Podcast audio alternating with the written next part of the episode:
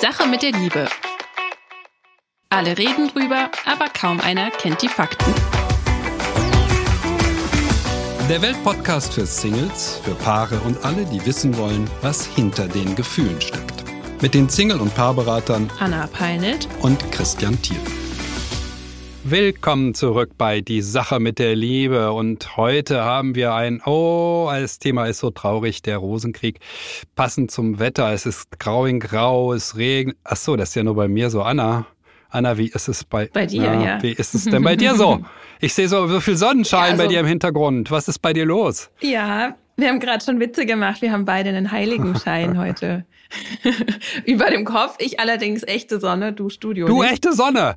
Wie kann das sein? Wie hast du es zu echter Sonne gebracht? Ja, ich überwintere gerade tatsächlich mit meinem Mann und meinem Sohn auf dem schönen Sizilien. Oh Mann. Oh Mann, der Neid kommt hoch. Ich äh, mache irgendwas falsch in meinem Leben. Sizilien, wie warm ist es draußen? Wie kalt ist es draußen? Ah, wir waren heute schon im Meer baden, aber wir sind auch so echt, wir sind da, wir, wir sind einiges gewohnt aus unserer Zeit in der Schweiz. Ja, 13 Grad mit Sonne, aber das ist, das fühlt sich gut an jetzt hier morgens um 10, wo wir aufnehmen. Ich stand schon in der Sonne, habe meinen Cappuccino getrunken, den mein Mann mir gemacht hat. Also mir geht's gut. Oh, ich hatte einen Cappuccino, den ich hier vorne in einem Coffeeshop erstanden habe, bin durch den Regen gehetzt, habe dabei den Cappuccino to go getrunken. Okay, ich sehe schon. Ja, das ist doch auch ein Lifestyle. Das ist auch ein Lifestyle. Das kann man auch ja. genießen. Okay. gut, wir müssen zu unserem Thema kommen. Also die mh, hm, der Rosenkrieg. Es ist ein sehr unangenehmes Thema. Niemand möchte das. Niemand möchte, dass ähm, eine Liebe auseinandergeht. Niemand von uns möchte, dass es, wenn es auseinandergeht, danach dramatisch wird. Aber genau das ist heute der Fall bei Olaf. Mhm. Olaf hat eine Trennung hingelegt und äh, hat uns geschrieben. Hingelegt ist ein Anna, ja, was soll man jetzt ja. sagen? ja, ich habe jetzt die ehrenhafte Aufgabe, Olafs äh, lange Zuschrift zu paraphrasieren, weil wir beide uns aufeinander verlassen haben, dass vielleicht der andere das schon eingekürzt hat, ist heute nicht der Fall. Deswegen, ich gebe mein Bestes. Also Olaf ist 46 Jahre alt, hat drei Kinder, ist noch verheiratet und hat vor ja ein paar Monaten seine jetzt wahre Liebe seines Lebens gefunden. Er war in seiner Beziehung nicht sehr glücklich mit seiner noch Frau und die beiden haben auch ja mit den Geburten wohl einiges erlebt, eine Nahtoderfahrung der Frau. Und da hat er gesagt, das war so ein einschneidendes Erlebnis. Ab dann hat sich alles verändert. Die Beziehung ist immer mehr auseinandergegangen. Die haben auch versucht, einiges zu tun, hat aber nicht so wirklich Anklang gefunden. Das eine bei ihm nicht, das andere bei ihr nicht. Und er hatte keine Lust mehr nach Hause zu kommen. Da sie ihn häufig mit Vorwürfen konfrontiert hat. Und entsprechend sagt er, es kam, wie es kommen musste, äh, ist ihm eine neue Frau über den Weg gelaufen. Ich muss mich korrigieren, das ist schon drei Jahre her. Und das ist jetzt die Liebe seines Lebens. Die noch Frau ist verletzt und auch die konservativen Schwiegereltern können sich mit dieser Situation nicht anfreunden. Beide wünschen sich, dass der Mann zurück in die Familie kommt. Und entsprechend, weil er das nicht möchte, herrscht jetzt Krieg. Er hat keinen Zutritt mehr zum Haus.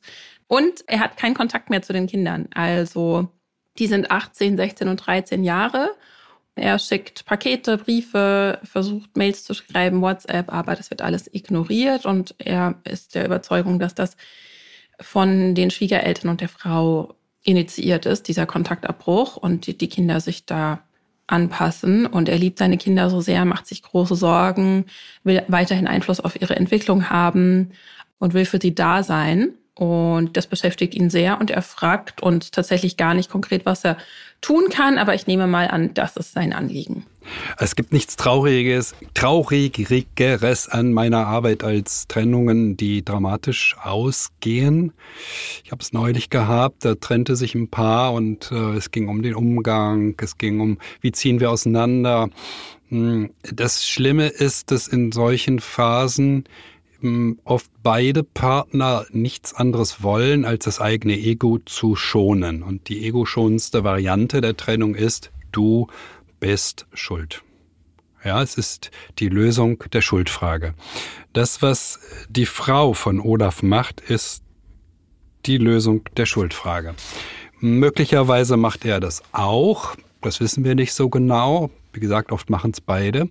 Und wenn wir die Schuldfrage lösen, bleibt nicht genügend Energie und Zeit und ja, überhaupt Kooperation, um für die weiterhin für die Kinder da zu sein. Und das, äh, das sieht man hier sehr deutlich. Also er hat jetzt zu drei Kindern keinen Kontakt, wobei ich mich schon frage, wie kann man jemanden, der 18 ist, ja, so beeinflussen, dass er seinen Kontakt zu seinem Vater nicht haben möchte. Dem kann man SMS schreiben, dem kann man WhatsApp schreiben. Also warum das so ist, das ist jetzt wirklich für uns schwer zu sehen, ja, aus der Ferne. Wir wissen nicht, wie, wie das ist ja schon drei Jahre her. Vielleicht ist, geht, der, geht der Kontaktabbruch schon drei Jahre. Mit 15 kann das schon noch also das wissen wir jetzt nicht, ja. Mhm. Mhm. Ja. Wir würden Paare gerne dazu ermuntern, die Schuldfrage nicht zu lösen. Das müsste ja im Grunde unser Ansatz sein, oder Anna? Total. Sondern zu sagen, es ist schiefgelaufen, tut uns leid, aber wir können es nicht mehr ändern, wir sind kein Paar mehr. Ich habe den Text jetzt ja paraphrasiert und mir ist aufgefallen, dass er auch sehr viele Vorwürfe an sie ausschreibt. Das heißt, auch er scheint sich der Schuldfrage zu widmen, immer noch. Und ich würde sagen, es ist ganz wichtig, jetzt abzuschließen mit dem, was in der Beziehung war und wer welchen Fehler gemacht hat und warum sie jetzt nicht mehr zusammen sind. Aber was du sprichst so schön von Ego-Schonung. Ich würde sogar sagen, es geht auf, wenn man beginnt, Kinder zu instrumentalisieren. Und da habe ich einfach sehr scharfe, feine Antennen für, denn das ist mir selber passiert in meiner Kindheit und Jugend dann geht es da schon nicht mehr nur um Ego-Schonung, sondern um Ego-Stärkung, würde ich sagen. Und um sich selbst zu beweisen, ich bin hier der, der wichtigere Elternteil. Ich, und ich beziehe, ja, meine Bedeutung noch daraus, dass ich dem anderen den Kontakt wegnehme, ihm gleichzeitig auch schade, aber mir selbst damit zeige, ich bin ganz wichtig, mein Kind ähm, gibt mir Recht und steht auf meiner Seite. Und dabei wird halt total vergessen, und das ist ja das Traurige zu lesen, selbst wenn die Kinder entschieden hätten, sie möchten keinen Kontakt mehr aus freien Stücken zu ihrem Vater, ist das ja sehr traurig. Denn Kinder lieben ursprünglich beide Eltern und ich bin der Meinung, Kinder brauchen auch beide Elternteile, solange beide, und das ist ja hier offensichtlich der Fall, es zwei Elternteile gibt, die gerne mit ihren Kindern Kontakt haben wollen, die, die sagen, sie lieben ihre Kinder, die, das ist ja ein riesengroßes Geschenk eigentlich, zwei Eltern zu haben, die sich um das Kind bemühen, äh, mit dem Kind Kontakt haben wollen. Und das ist an sich schon traurig, wenn ein Kind zu dem Schluss kommt, nee, das möchte ich nicht. Und ziemlich wahrscheinlich ist das ja dazu gekommen, weil, wie er schreibt, die, er jetzt keinen Zutritt mehr zum Haus hat, er quasi total ausgegrenzt wurde die Schwiegereltern ins gleiche Horn blasen, er sozusagen derjenige ist, der die Familie kaputt gemacht hat. Das ist ja auch immer so diese, ne, da sind wir wieder bei der Schuldfrage, aber sobald einer aussteigt und mit einem neuen Partner ist, dann ist das für die Außenwirkung ist das derjenige, der, der die Beziehung zerstört hat. Und darf ich da kurz also nochmal einhaken, weil das ist, das geht nicht ganz deutlich aus der Zuschrift hervor, aber ich würde es gerne zuspitzen. Also, lieber Olaf, wenn du die Beziehung verlassen hast, über eine neue Partnerin, ja, dann ist es so kränkend für die alte Partnerin, dass ein Rosenkrieg wie hier deutlich wahrscheinlicher ist.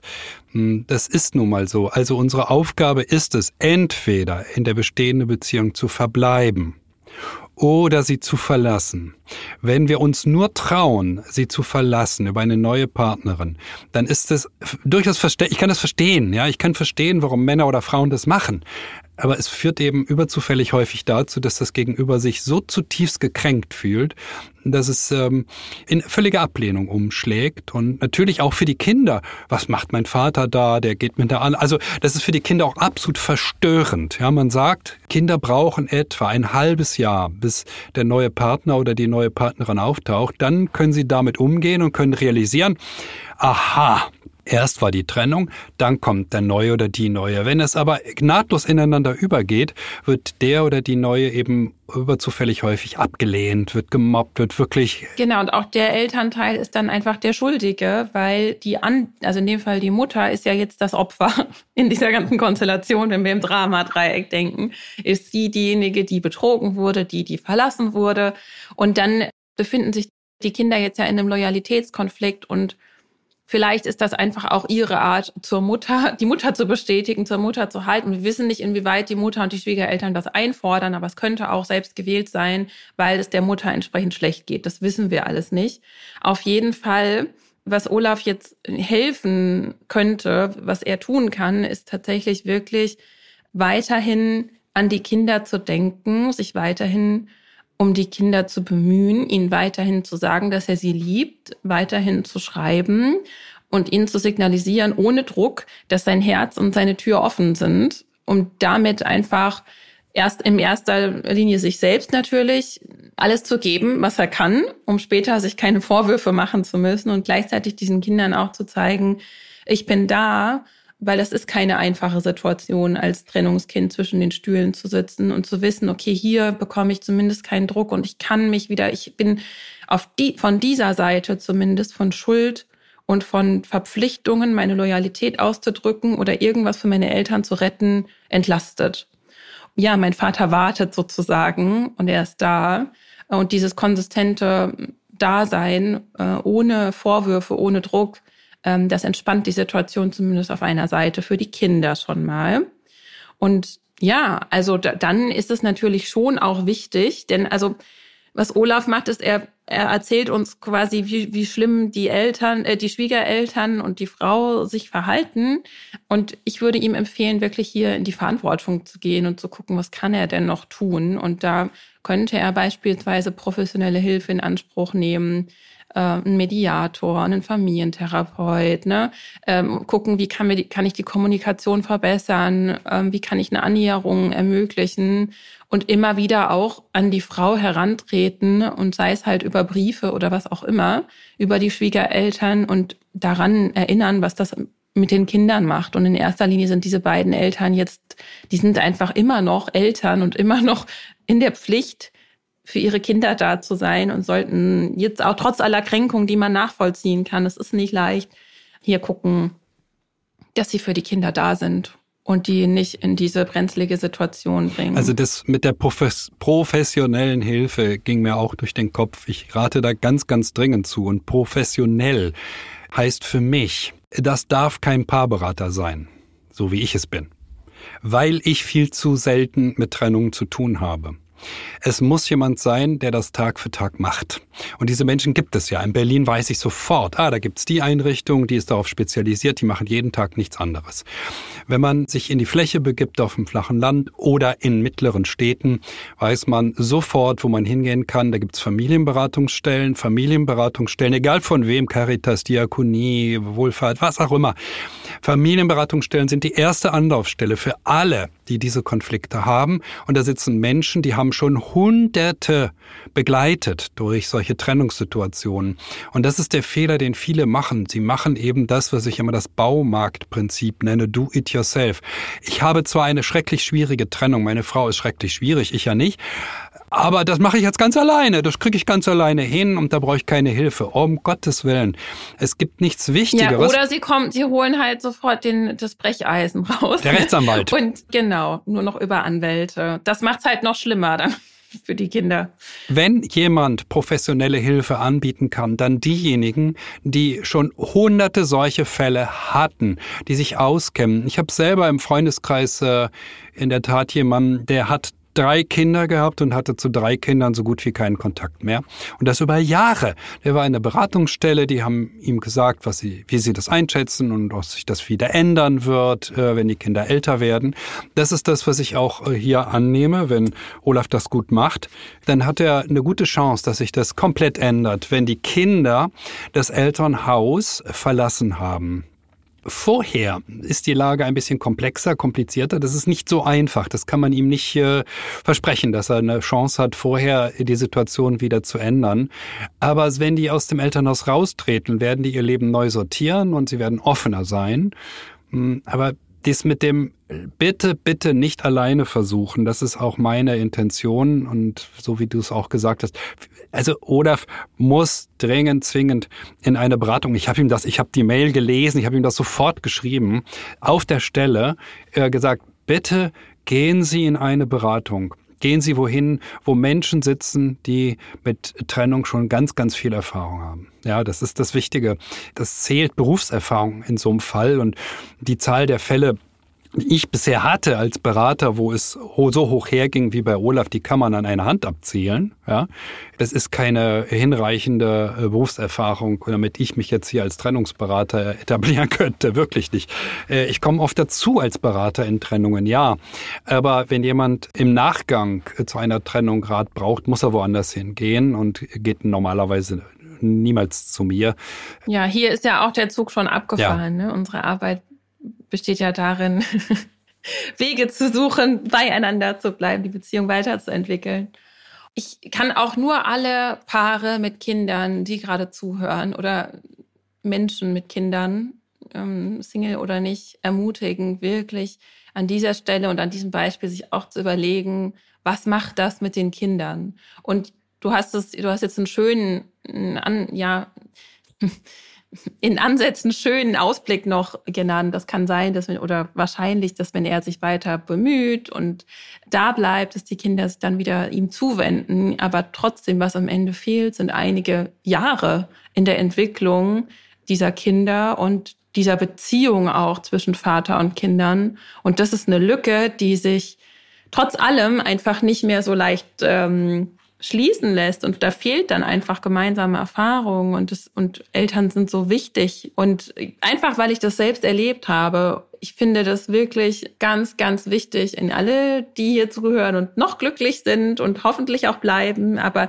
sich Gedanken zu machen für den Fall, dass wir beide uns mal trennen schwöre ich mir oder ich für mein Kind, für das Glück meines Kindes, mache ich das anders. Das ist ganz, ganz wichtig, weil das, mm, das, das ähm, bringt schon Schäden mit sich. Da darf man dann am Ende in Therapie gehen oder was auch immer, habe ich alles gemacht. Das ist nicht schön und das ist, ähm, wünsche ich niemandem. Und deswegen hat auf jeden Fall Olaf auch an dieser Stelle mein Mitgefühl und die Kinder von Olaf auch, natürlich auch die Frau, alle Beteiligten.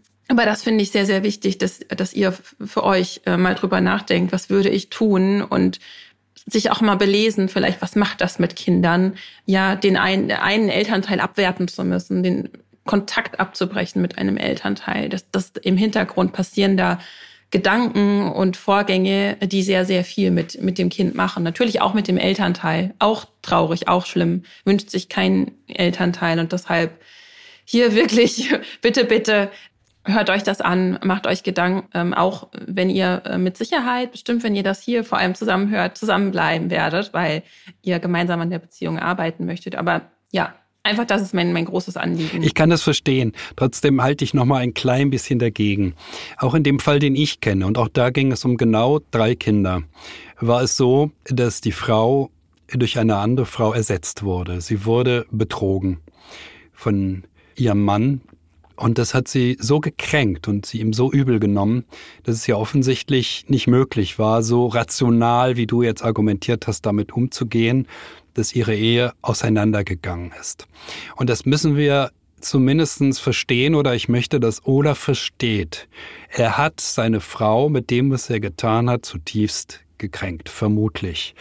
Das war nicht seine Absicht. Es war Hilflosigkeit, ja. Er hat versucht, in der Ehe zu verbleiben. Auch irgendwie muss ich das aber schaffen. Dann kommt eine andere Frau daher und ups, ja, verliebt er sich.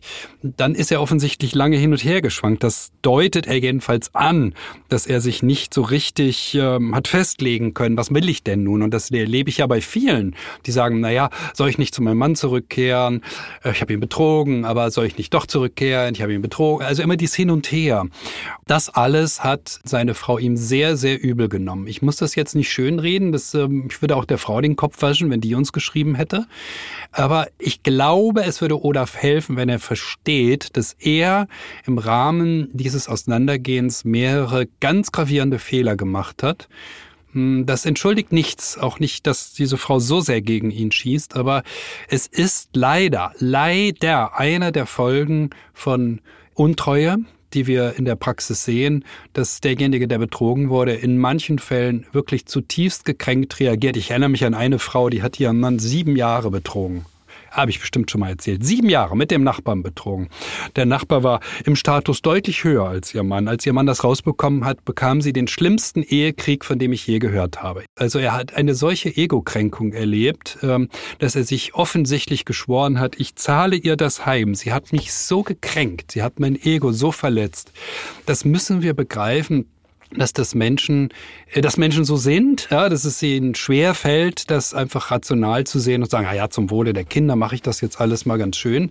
Ich würde mir wünschen, wenn mehr Männer und mehr Frauen am Ende einer Beziehung so rational sind und so abgeklärt sind, dass sie die Trennung aussprechen und nicht fremdgehen. Ja, das ist jetzt mein tiefster, tiefster Wunsch. Ich habe es schon oft gesagt, ich habe es nochmal jetzt betont und ich wünsche Olaf, geh bitte in dich, ja, und frage dich, okay, habe ich zu dieser Wut meiner Frau nicht vielleicht den einen oder anderen anders gegeben. Ich will diese Frau nicht entschuldigen. Ich finde, das sehe das wie du, Anna. Das sollte sie nicht ja, tun. Das ist auch ein wichtiger Punkt. Das ist auch ein wichtiger Punkt, den du da nennst. Und das könnte er dann auch, ähm, ne, wenn er zu dieser tiefen Einsicht kommt, ihr auch, das würde ihr mit Sicherheit helfen. Denn wenn Menschen verletzt sind, dann brauchen sie, um ansatzweise verzeihen zu können in dieser Situation, braucht sie auch mal diese Bestätigung, vielleicht auch von ihm, hey, hier und da habe ich wirklich, das hätte ich anders machen müssen, das tut mir wirklich, wirklich leid. Woran ich jetzt einfach denke, weil ich weiß, was das, was das mit sich bringt als Kind. Und ich finde, man hat als Eltern einfach Verantwortung, ist einfach so, sonst sollte man bitte tatsächlich auch keine Kinder bekommen, wenn man diese Reife am Ende nicht an den Tag legen kann, damit umzugehen. Denn natürlich ist das eine Megakränkung und ich wäre auch so enttäuscht und so, ja, und trotzdem habe ich mir überlegt, was würde ich in diesem Fall tun. Und ich weiß einfach aus Erfahrung, was das macht. Und vielleicht habe ich damit einen Vorteil. Aber ja, wir sind da nicht, wir sind zwei, nicht zwei Kinder im Sandkasten, die über Leichen gehen können in dem Fall. Und das sind, das sind ganz schön krasse Kollateralschaden, die man da verursacht, wenn man sowas macht. Ja, das, das, das, das geht hier nicht um, wer hat das Haustier am Ende oder wer hat nicht, dass ich jetzt Probleme mit Tierschützern kriege, ja, oder wer hat, wer nimmt welche Zimmerpflanzen mit oder welche Möbelstücke, sondern es geht hier um, um, um Menschen, die geprägt werden für ihr ganzes Leben lang, auch hinsichtlich der Liebe. Und unser Auftrag ist es ja hier auch, uns für die Liebe stark zu machen und den Menschen zu helfen, schöne Beziehungen führen zu können. Und das, da wird ähm, hier ganz schön eingegriffen in Grundlagen. Und das, deshalb sage ich das einfach auch nochmal so ausdrücklich. Okay. Ja, unsere Anliegen ist die Liebe, die Liebe zu stärken. Ich habe dazu einiges gesagt, auch was er tun kann. Wir haben demnächst eine ganz spezielle Folge vor, nämlich nächstes. Ich habe eine tolle Überleitung. Du hast eine Überleitung, dann mach du doch. Ach ja. Hast du auch naja, eine? Naja, ich wollte jetzt irgendwie. Nee, mach du mal, mach mal. Ja, weil er nämlich geschrieben hat, wir haben seit der Geburt ging es eigentlich nur noch um die Kinder. So. Und jetzt könnte, also in der nächsten Folge wollen wir uns auch einem Paarproblem widmen, was auch Ausdruck davon ist, wenn nicht die Beziehung priorisiert wird. Werbung. Gemeinsam noch günstiger. Mit dem O2-Kombi-Vorteil. Jetzt kombinieren und 50% auf eure Tarife sparen. Neu, schon ab dem ersten Tarif. Im O2-Shop oder auf o2.de. O2, can do. Werbung Ende. Christian hat ja, ich weiß nicht, ob es letzte oder vorletzte Folge war, auch schon mal von der Child-Centered Relationship gesprochen ne? und was das, warum das einfach ja. nicht ja. nicht nicht so ähm, funktional für die erfüllte Liebe ist. Und in diesem Fall war das, haben wir jetzt gesehen, was passiert, wenn Eltern ihre Kinder in den Fokus stellen und die Beziehung vergessen. Am Ende schadet es den Kindern mehr, viel, viel mehr, weil jetzt haben sie zwei getrennte Elternteile, die auch noch ähm, Rosenkrieg führen über sie. Und ich würde vermuten, auch in unserer nächsten Zuschrift steht zumindest mal die Beziehung nicht an erster Stelle. Und da haben wir nämlich ähm, von Lena einen Brief bekommen, die sich, äh, die damit auch nicht so happy ist. Ihrem Mann scheint das nicht so viel auszumachen und genau darum soll es in der nächsten Folge gehen. Super Überleitung. Ich wollte nur noch einpflichten, dass es ja die Folge ist zum Valentinstag, ähm, also zwei Tage Ach, vorher. Ja. Da wollen wir etwas positiver werden und sagen, was braucht ja. denn die Liebe? Ähm, das ist ja unser Thema. Was braucht denn die Liebe? Was hilft ihr weiter? Was führt dazu, dass sie gestärkt wird? Wer uns noch schreiben will, Post immer wieder gerne an liebe.welt.de.